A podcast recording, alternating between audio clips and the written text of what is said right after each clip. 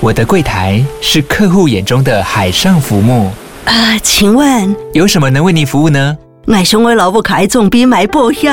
没问题。不过我讲需求讲不清楚。你慢慢来。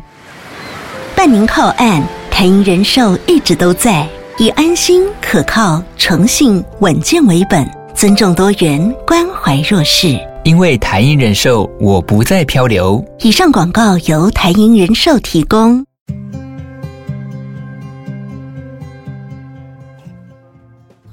鲨鱼带你关注那些有流量却没声量的趣资讯，用十分钟的零碎时间，一起跟上这个永远跟不上的世界。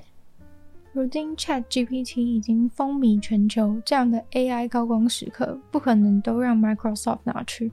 Google 现在也打算要推出他们的 AI 聊天机器人 Bard 来跟 ChatGPT 竞争。海外有兴趣的人现在都已经可以加入等待名单，想要抢第一批来体验 Bard。可是很可惜的，台湾并没有开放服务，目前也不能加入等待清单。现在很多人都已经把 ChatGPT 当成是搜寻的一种功能，什么问题呢都丢进去问一问。于是也有人很好奇，Google 他们同时拥有市占率最高的搜寻引擎，会打算如何行销他们的 AI 工具？Google 表示，这将会是一个跟搜寻引擎不同，但是两者可以相辅相成的服务。在使用完 Bard 得到回答以后，可以多多使用搜寻功能来查证。除此之外，Google 竟然拥有那么多其他的服务，像是信箱、文件、投影片等等，希望可以尽可能把 AI 都融入进去，让他们的产品更有竞争力。而拥有 Office 系列的 Microsoft 也马上就宣布了，他们也会用 AI 优化 Office 系列。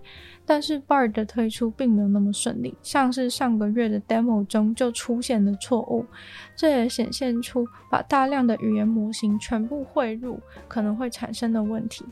除了简单的错误以外，还有可能会发生延续性的偏见或不适当的回应。相对的，ChatGPT 在推出了第四代以后，整体都变得更加安全稳定了。谁能想到？有四百年历史之久的壁画，能够在一间平凡的公寓厨房翻修的过程中被发现。在英国北部约克，一对情侣和他们的狗狗原本就住在这个普通的小套房里面，因为要整修的关系，所以他们就暂时从屋子搬出去了。但是才过没多久，他们就接到了电话，是装修人员打电话来的。他语气平淡的跟他们说：“你知道你们的厨房后面藏着一幅画吗？”后来屋主到现场一探究竟的时候，已经来不及了。装修人员竟然已经若无其事的把全新的壁柜都已经安装在厨房的墙壁上，什么壁画的痕迹一点都看不到了。唯一剩下的证据就是只有一张装修人员随手拍下的照片。屋主其实有点沮丧，因为他本身是一个在大学做研究的资料分析师。对这其实也有点兴趣，虽然装好的壁柜不可能随便把它拆掉，但是他开始猜想，会不会在这间套房的另一侧墙壁，客厅的位置也藏着什么有趣的东西呢？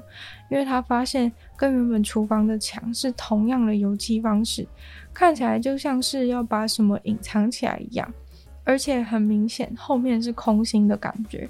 虽然早就已经发现这些蛛丝马迹，但是他以为只是普通的管道间而已。谁会想到墙壁后面会有壁画呢？把客厅的墙也拆了，发现推测完全正确。这一侧的墙上竟然有一幅对称的画作，这两幅对称的作品都在天花板的位置被截断了。为什么一个正常的公寓里会出现古老的壁画呢？其实是因为英国约克这个城市本来就很古老，屋主在二零二零年购买的套房公寓又位在主街上。这栋公寓可不简单，是一七四七年就盖好的二级古迹。屋主虽然也知道屋龄很老，但是最多也觉得只是维多利亚时代的壁纸吧，压根没有想到是十八世纪的老古董。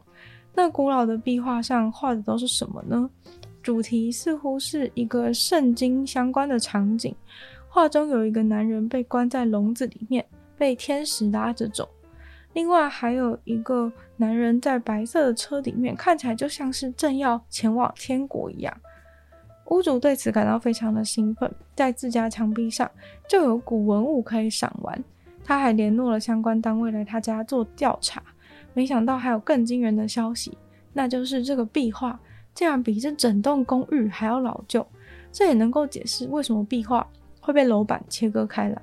原来壁画根本是画在另外一栋建筑物的外墙，而那一栋原本的建筑物呢，早就已经被拆除了。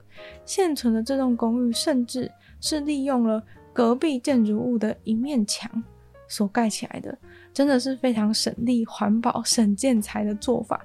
公寓是在十八世纪建成的，而这幅壁画以及原本的那栋建筑物，甚至可以追溯到十七世纪。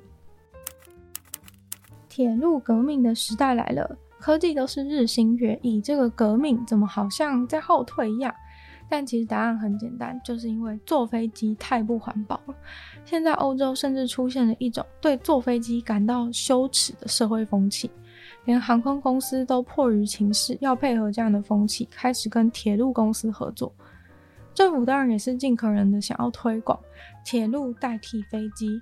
法国甚至把一些有铁路连接的地点的飞机航线直接做了规范限制。在西班牙、德国和奥地利，铁路较低的价格是让民众投向铁路怀抱的一个重大诱因。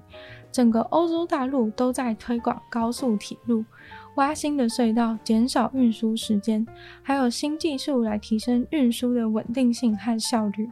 在这个趋势之下，过往一直在下降的卧铺需求，这下子都反弹了。铁路复兴的种种政策虽然是很重大的改革，但是欧洲的机场似乎并没有因此而安静下来的样子。